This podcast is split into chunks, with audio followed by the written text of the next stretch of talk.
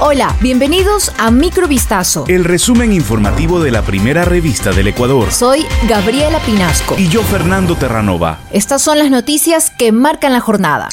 El presidente de la República, Guillermo Lazo, se refirió a la investigación que emprende la Fiscalía por la supuesta red de corrupción que operaría en empresas públicas. Mostró su desacuerdo sobre el nombre con el que bautizó la institución a la investigación, Caso Encuentro, y que obligó al gobierno a cambiar su eslogan Gobierno del Encuentro por Gobierno del Ecuador. La investigación empezó tras los audios difundidos por el medio La Posta, en los que se menciona a funcionarios y exfuncionarios del actual gobierno. En uno de ellos se escucha cuantiosos pedidos de dinero. Luego de aquello dijo que llamó al ministro del Interior Juan Zapata para que se lo ubique a Hernán Luque y se lo entregue a la justicia.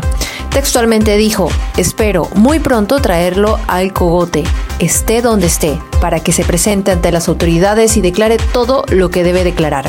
En medio de las investigaciones por la supuesta trama de corrupción dentro de empresas públicas, Luis Verde Soto presentó su renuncia al cargo de secretario anticorrupción. Mediante un comunicado al que tituló El gobierno del Ecuador seguirá actuando con la transparencia y frontalidad de siempre, la Secretaría General de Comunicación de la Presidencia informó sobre la decisión del ahora exfuncionario. Añadió, hemos decidido aceptar la renuncia presentada por Luis Verde Soto a su cargo como secretario de la Política Pública Anticorrupción, agradeciendo sus servicios. La renuncia se da en medio de una investigación que emprende la Fiscalía por la supuesta red de corrupción que operaría en empresas públicas.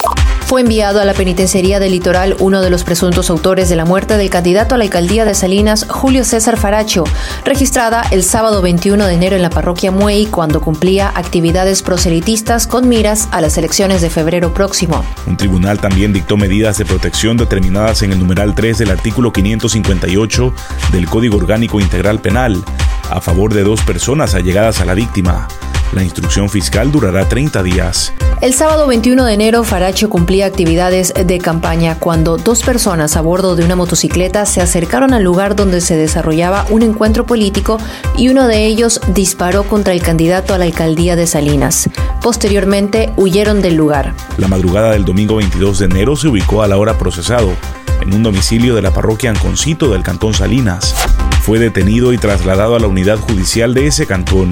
Cerca de 300 kilos de cocaína fueron decomisados en Ecuador al inspeccionar un carro que circulaba en Pungarayacu, por la provincia amazónica de Napo, según informó la Policía Nacional en redes sociales. De acuerdo al reporte, la droga estaba escondida en un doble fondo de la estructura del vehículo dentro de un compartimiento que contenía 284 paquetes rectangulares. El conductor fue detenido para continuar con las respectivas investigaciones. Esta incautación se suma a otra de gran volumen, realizada también el fin de semana, que alcanzó los 928 kilos de cocaína, que tenían como destino Gran Bretaña. El cargamento fue descubierto dentro de un contenedor de transporte marítimo con conservas de atún que iba a ser embarcado en uno de los puertos de Guayaquil. El pasado domingo 22 de enero, la mampara de vidrio que compone la fachada de un supermercado de la cadena Tuti, ubicado en la vía perimetral de Guayaquil, a la entrada de la línea 21, recibió múltiples impactos de bala. El ataque armado se produjo en una zona comercial en la que propietarios de negocios han señalado que operan bandas delictivas dedicadas a realizar extorsiones denominadas como vacunas. La policía emprendió acciones investigativas para descubrir el motivo detrás de los disparos, así como la identidad de quien haya estado implicado en el suceso. Según versiones extraoficiales, las detonaciones habrían sido una retaliación por dicha modalidad de extorsión. Esto fue Microvistazo. El resumen informativo de la primera revista del Ecuador. Volvemos mañana con más. Sigan pendientes a vistazo.com y a nuestras redes sociales.